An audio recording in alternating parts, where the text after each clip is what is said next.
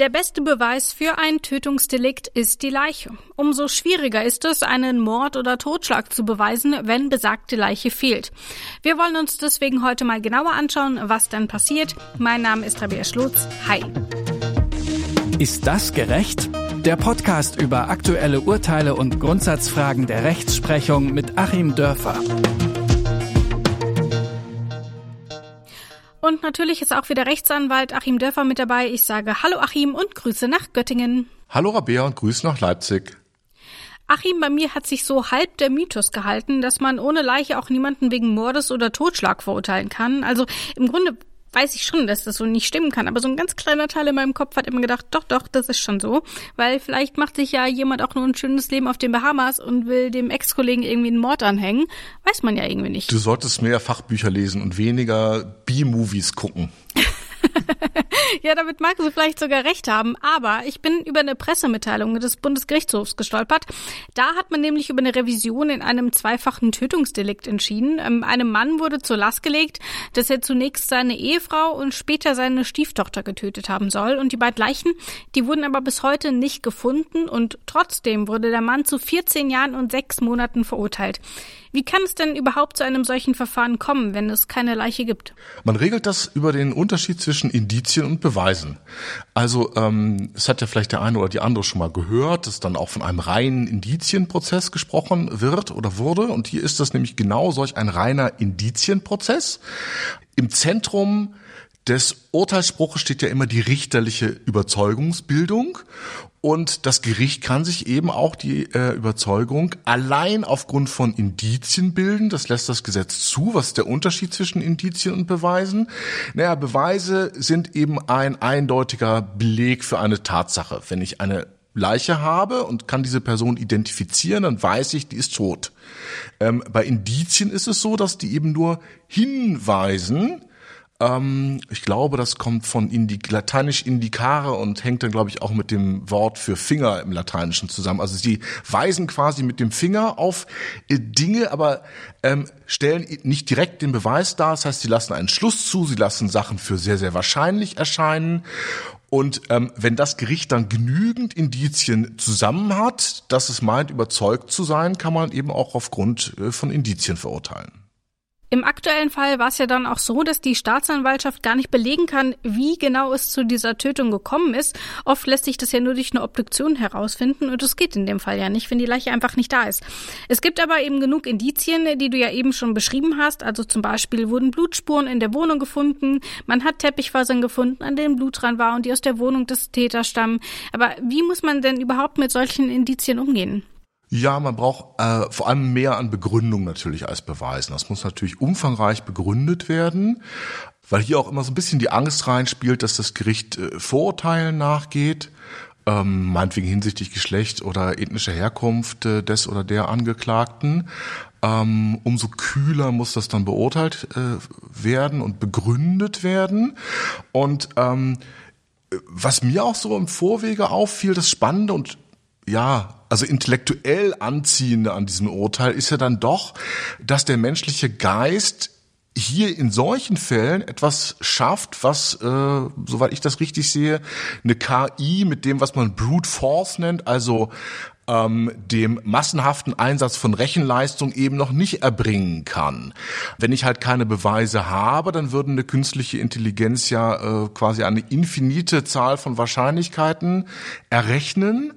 Ähm, und könnte sich dann dazwischen nicht entscheiden, weil es eben diese letztrationale Begründung nicht vollständig gibt, sondern nur zu 95 Prozent. Das heißt, ich brauche halt die menschliche Urteilskraft, um diese letzten fünf Prozent an Ungewissheit oder ein Prozent oder 0,5 an Ungewissheit noch zu überspringen. Und deswegen, genau, ist es ja so wichtig, dass Richter gut ausgebildet sind, dass sie vorurteilsfrei vorgehen, äh, dass sie gründlich vorgehen, dass sie äh, sich mit anderen in der Kammer beraten können. Deswegen haben die Kammern eine bestimmte Größe dann bei so schweren Delikten.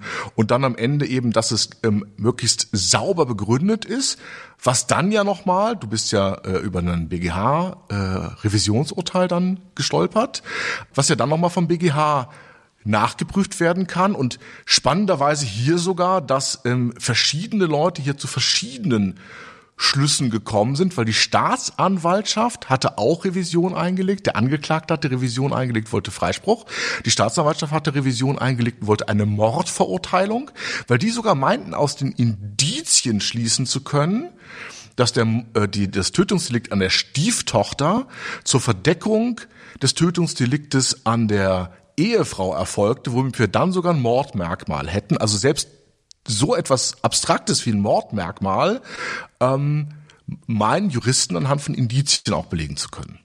Das hat ja der Bundesgerichtshof auch abgewiesen. Dafür reicht es dann mhm. also nicht. Aber das Urteil wegen Totschlags, das bleibt bestehen. Und ich habe mich dann aber gefragt, woher weiß man denn überhaupt, dass so ein Tötungsdelikt vorliegt? Also Blutspuren können ja zum Beispiel auch auf einen Kampf hindeuten. Das mutmaßliche Opfer ist danach aber gegangen und hat die Flucht ergriffen.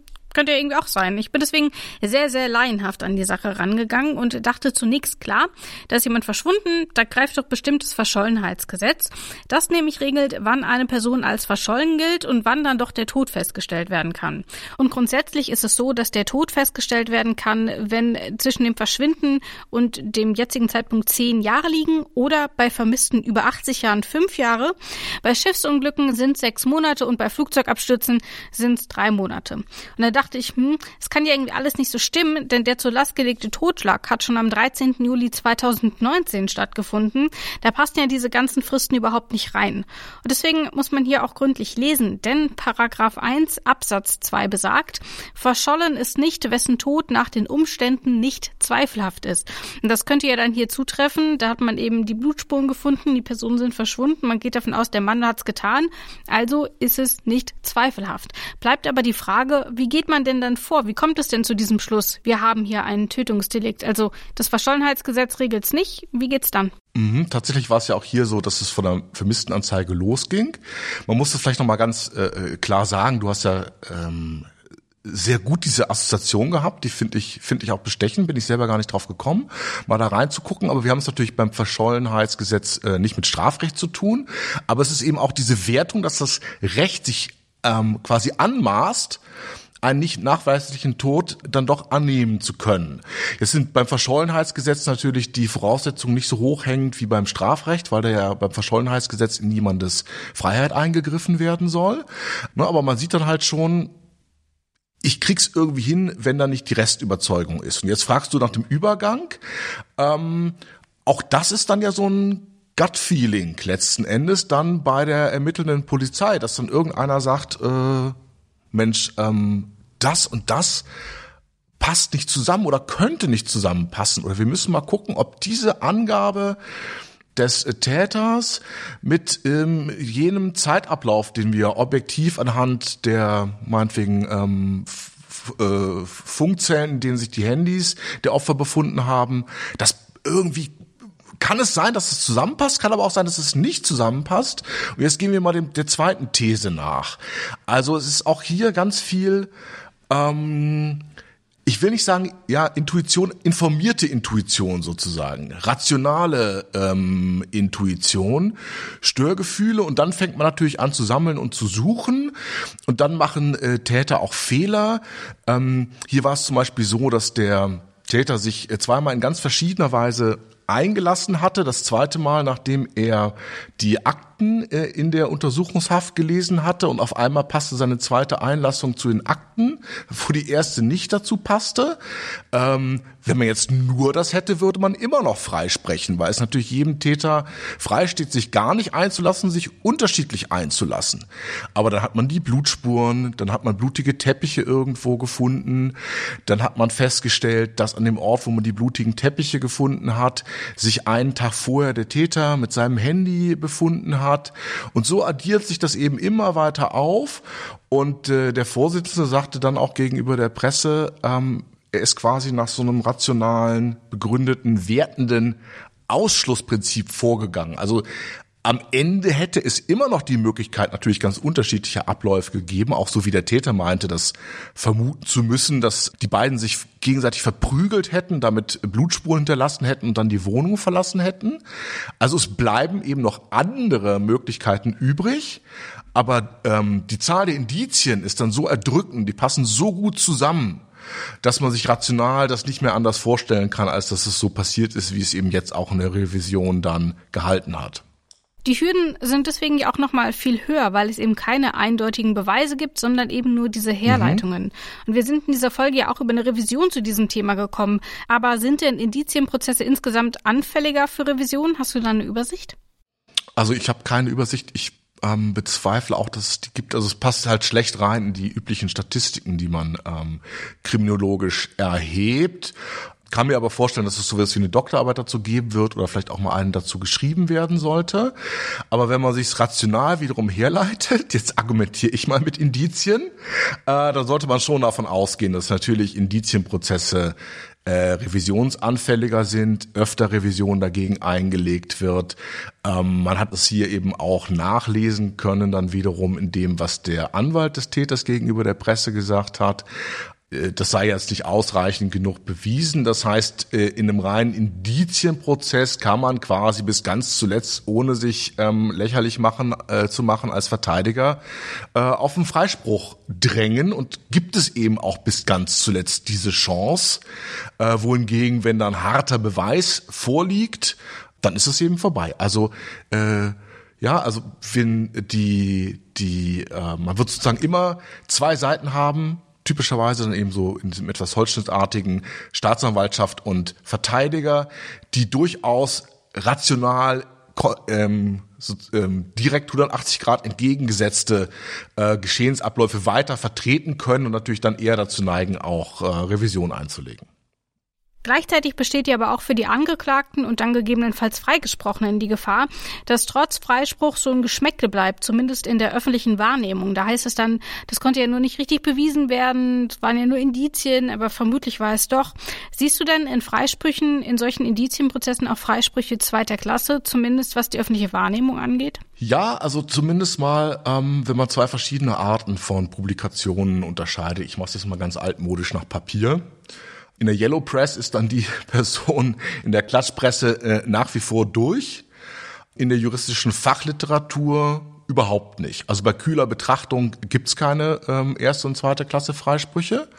Ähm, aber natürlich so in diesem Glauben wir dem jetzt trotzdem nicht, ähm, gibt's die natürlich schon.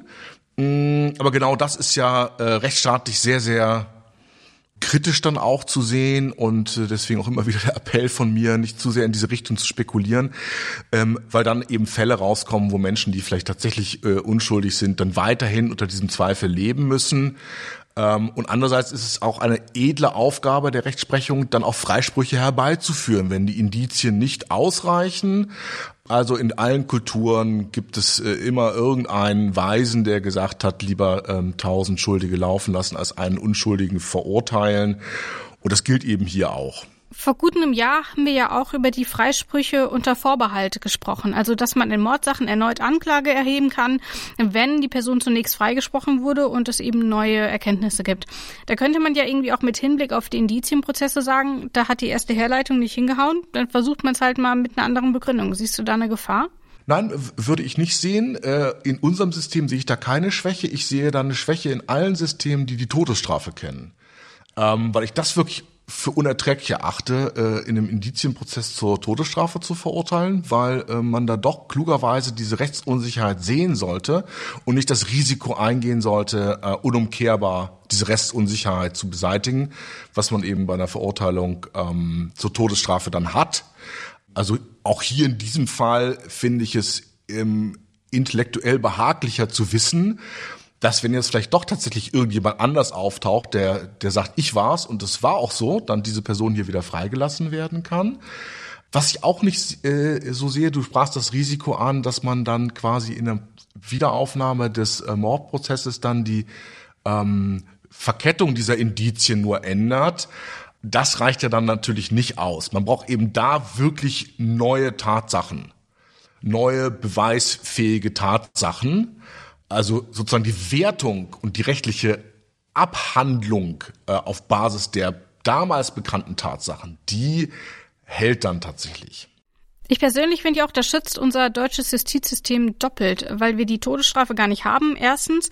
Und zweitens auch, weil bei uns erst Anklage erhoben wird, wenn sich die Staatsanwaltschaft schon ziemlich sicher ist, dass sie den Täter oder die Täterin auch haben. Also anders als zum Beispiel in den USA, wo ja relativ früh Anklage erhoben wird und der Prozess dann auch genutzt wird, um Beweise zu sammeln, oder nicht? Ja, also es ist äh, natürlich immer wünschenswert, dass man, ähm, bevor das Gerichtsverfahren losgeht oder auch bevor schon eine Untersuchungshaft losgeht, ähm, rechtsstaatlich wünschenswert, möglichst hohe äh, Schwelle der ähm, Gewissheit zu haben. Wobei ich nicht direkt ähm, das deutsche System mit etwas anderen vergleichen würde. Also sozusagen die das Gesamtvolumen der Gewissheit ist am Ende gleich. Es ist halt nur anders über die verschiedenen Verfahrensschritte verteilt. Also wir kennen das eben auch in Frankreich, äh, den Juge d'instruction, ähm, wo eben nochmal so ein ähm, Ermittlungsverfahren nochmal zwischengeschaltet ist mit einem Untersuchungsrichter, ähm, der eben kein Staatsanwalt ist. Also ähm, ich denke, dass die Systeme insgesamt so, wenn man sozusagen das Systemische kumuliert, die unterschiedlichen Schritte kumuliert, dann doch vergleichsweise ähnlich sicher sind. Was würdest du denn dann aber insgesamt sagen? Ist es gerecht, dass man auch ohne Leiche zum Beispiel wegen Mordes angeklagt werden kann? Ja, ist schon gerecht. Ähm, aber ich, ich zögere aus dem Grund, ähm, weil man natürlich als Jurist ganz ungerne damit lebt, dass ähm, jemand Unschuldiges verurteilt wird und weil man das eigentlich gar nicht hinnehmen darf. Ähm, das widerspricht schon Artikel 1 des Grundgesetzes im Autonomieprinzip, dass ein Mensch eben nicht zum Zweck für andere werden darf. Und nur weil man einen Täter braucht, ähm, äh, ist natürlich die Gefahr, dann über Indizien das herzustellen.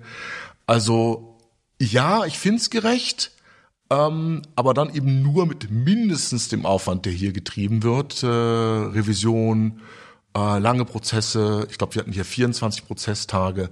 Ähm, da ja, ähm, ich würde schon bei 10, 20 Prozent weniger Aufwand, würde ich sagen, nee, ich finde es nicht mehr gerecht. Das sagt Rechtsanwalt Achim Dörfer. Ich sage danke, Achim, fürs Gespräch. Ich danke dir, Rabia.